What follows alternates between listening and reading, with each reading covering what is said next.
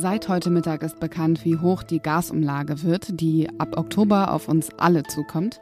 Darüber sprechen wir gleich. Außerdem die aktuellen Entwicklungen zu dem Attentat, das auf den Autor Salman Rushdie begangen wurde. Es gibt erneuten Besuch aus den USA auf der Insel Taiwan und China kündigt deshalb erneut ein Militärmanöver an. Und gleich geht es auch noch um die Bundeswehr hier im Update von Was jetzt, dem Nachrichtenpodcast von Zeit Online mit Azadeh Peschman. Der Redaktionsschluss für diesen Podcast war 16 Uhr. In Windeseile müssen wir uns umstellen, müssen wir die Energieversorgung, aber auch die industrielle Produktion oder den Umstieg auf die erneuerbaren Energien hinbekommen. Genau, aber soweit sind wir noch nicht. Deshalb muss jetzt erstmal die Gasumlage her. Ab Oktober wird der Preis bei 2,4 Cent pro Kilowattstunde Gas liegen. Das teilte die verantwortliche Trading Hub Europe GmbH mit. Und Wirtschaftsminister Robert Habeck von den Grünen, den wir jetzt eben gehört haben, hat in einer Pressekonferenz nochmal daran erinnert, warum das überhaupt nötig ist. Dass wir eine Umlage heute für den Gasverbrauch verkünden müssen, beziehungsweise Trading Hub Europe, THE, liegt daran, dass der russische Präsident die Gaslieferungen willkürlich unterbrochen hat als Teil einer wirtschaftspolitischen Auseinandersetzung. Finanzieren müssen diese Gasumlage aber die Verbraucherinnen. Wie viel das jetzt genau ist am Ende, das kommt natürlich sehr stark auf den individuellen Verbrauch an und wie viele Menschen in dem jeweiligen Haushalt leben. Aber mit mehreren hundert Euro kann man schon rechnen. Falls dann die Mehrwertsteuer von 19 Prozent noch obendrauf kommt, dann noch mehr. Aber genau das, also dass die Mehrwertsteuer noch fällig wird, das möchte die Bundesregierung vermeiden. Die 2,4 sind, sind Nettopreise, das heißt ohne eine Umsatzsteuer berechnet. Und es ist der erklärte Wille der Bundesregierung, das auch hinzubekommen. Dafür bin ich Kollege Christian Lindner dankbar, dass er sich äh, dahinter geklemmt hat und an die Kommission geschrieben hat und gesagt hat, lassen Sie uns das bitte ohne Umsatzsteuer äh, umsetzen können. Sollte das nicht gelingen, werden wir entsprechende Ausgleichsmechanismen schaffen. Viel zu spät, sagt die wirtschaftspolitische Sprecherin der CDU, Julia Klöckner. Die Mehrwertsteuerbefreiung müsse erst im EU-Rat einstimmig beschlossen werden und das könne bis zu acht Monate dauern. Außerdem bedeutet die Umlage für Unternehmen, die auf Gas angewiesen seien, Milliarden Mehrkosten, kritisiert die CDU-Politikerin. Für einen Teil der Gesellschaft wird es sicherlich keinen Unterschied machen, höhere Energiekosten zu haben. Aber für viele Menschen in Deutschland, die ohnehin schon armutsgefährdet sind oder durch die Inflation immer weniger Geld zur Verfügung haben, bedeuten die steigenden Energiepreise einen ziemlich großen Einschnitt. Das weiß auch Robert Habeck. Und deswegen brauchen wir tatsächlich an der Stelle zielgerichtete Entlastungen. Ein paar hat der Bundeskanzler angekündigt. Das ist ähm, eine Neuberechnung und Erhöhung und Ausweitung des Wohngeldes, eine Umstellung Hartz IV auf ein Bürgergeld und das Verhindern von Gassperren im Winter. Darüber hinaus gibt es eine politische Diskussion, die über weitere Entlastungen und ein weiteres Entlastungspaket geführt wird. Und über diese politische Diskussion werden wir hier bei Was jetzt mit Sicherheit in den kommenden Wochen auch noch berichten. Es gibt gute Nachrichten, was den gesundheitlichen Zustand von Salman Rushdie betrifft. Der Autor ist mittlerweile nicht mehr an Beatmungsgeräte angeschlossen und hat zumindest seinen Humor nicht verloren, sagt sein Sohn Safar Rushdie über seinen Vater. Trotz seiner schwerwiegenden und lebensverändernden Verletzungen bleibt sein üblicher, kämpferischer und aufsässiger Sinn für Humor intakt, schrieb er auf Twitter. Am Freitag war Salman Rushdie bei einer Veranstaltung in Chautauqua im Westen des US-Bundesstaats New York von einem Mann mit einem Messer angegriffen worden und wird seitdem in einem Krankenhaus in Pennsylvania behandelt.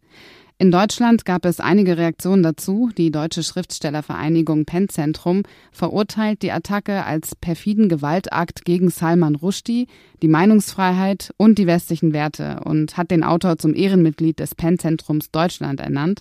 Zuvor war er bereits Penn-Präsident der USA. Vice News Berichten zufolge hatte der Attentäter Kontakte zu den iranischen Revolutionsgarden. Der Iran selbst hat jetzt mögliche Verbindungen zum Attentäter bestritten und sieht Salman Rushdie selbst als Schuldigen. Der Außenamtssprecher Nasser Kanani sagte laut der iranischen Nachrichtenagentur ISNA, Rushdie habe mit seinem Werk nicht nur Iran, sondern Muslime weltweit beleidigt. Niemand außer ihm und seinen Anhängern habe Schuld und Anschuldigungen verdient. Auch aus den iranischen Medien kam Zuspruch für das Attentat. Die Zeitung Kaihan bezeichnete den Angreifer als mutigen Mann. Kritik kam vom US-Außenminister Anthony Blinken. Staatliche iranische Einrichtungen haben über Generationen zu Gewalt gegen Rushdie aufgerufen und staatliche Medien haben sich jüngst an dem Angriff auf sein Leben ergötzt. Das sei verachtenswürdig, erklärte Blinken. Vor über 30 Jahren hat Ayatollah Khomeini per Fatwa zur Tötung von Salman Rushdie aufgerufen. Er warf Rushdie vor, dass sein Buch Die satanischen Verse, das 1988 erschienen ist, den Islam, den Propheten und den Koran beleidige. Der Konflikt zwischen China und den USA, der gerade quasi an Taiwans Küste ausgetragen wird, kommt nicht zur Ruhe. Anfang August hat China Sanktionen gegen die US-Politikerin Nancy Pelosi verhängt, als Reaktion auf ihren offiziellen Staatsbesuch in Taiwan. Darüber haben wir auch hier bei Was jetzt berichtet. Danach führte das chinesische Militär ein Manöver vor der Insel Taiwans durch. Dabei wurden unter anderem Raketen in die Taiwanstraße geschossen, also in die Meerenge zwischen China und Taiwan. China hatte das militärische Manöver vor gut einer Woche beendet, aber jetzt geht es offenbar weiter. China kündigte weitere Militärübungen um Taiwan an. Die Manöver würden im Luft- und Seegebiet um die Insel stattfinden, hieß es vom östlichen Militärkommando. Heute sind fünf Kongressmitglieder aus den USA in Taiwan gelandet, also ein erneuter Staatsbesuch aus den USA. Die Delegation hat die taiwanesische Präsidentin Tsai Ing-wen getroffen. Details über den Besuch sind nicht bekannt.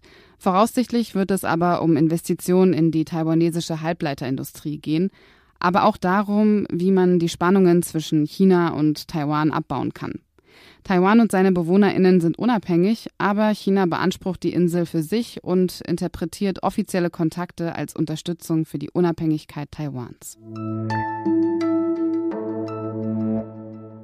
Wir erinnern uns, am 27. Februar, kurz nachdem Russland die Angriffe auf die Ukraine begann, leitete Bundeskanzler Olaf Scholz die sogenannte Zeitenwende der deutschen Außenpolitik ein. Der Bundeshaushalt 2022 wird dieses Sondervermögen einmalig mit 100 Milliarden Euro ausstatten. Die Mittel werden wir für notwendige Investitionen und Rüstungsvorhaben nutzen.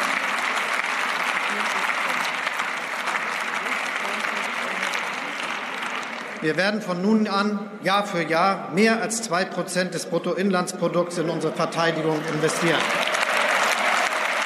Das Versprechen, das NATO-Ziel, also zwei Prozent der Wirtschaftsleistung für Verteidigung auszugeben, dem wird man trotz Sondervermögen nicht gerecht werden. Fast 18 Milliarden Euro fehlen in diesem und im nächsten Jahr. Das geht aus einer Studie des Instituts der deutschen Wirtschaft hervor. Demzufolge werde in den Folgejahren bis 2026 das 2-Prozent-Ziel nur beinahe erreicht. Ab 2027 sei die entsprechende Finanzierung völlig ungeklärt. Laut der Studie entstehe eine Lücke von rund 35 Milliarden Euro, wenn das Sondervermögen bis dahin aufgebraucht sei und der Verteidigungshaushalt nicht erhöht werde. Was noch? Vor zwei Jahren hat es das schottische Regionalparlament einstimmig beschlossen. Ab heute ist es Realität. Wer menstruiert und in Schottland ein öffentliches Gebäude betritt, muss sich ab heute keine Gedanken mehr darum machen, Tampons oder Binden dabei zu haben. Denn es gibt sie dort gratis.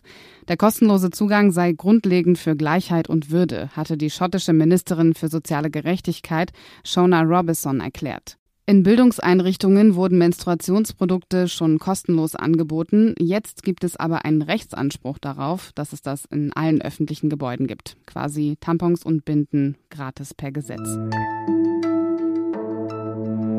Das war das Update von Was jetzt für heute, Montag, den 15. August. Morgen früh hören Sie hier an dieser Stelle meinen Kollegen Fabian Scheler, der erklärt, wie ernst es wirklich um die atomare Bedrohung in Saporischia steht.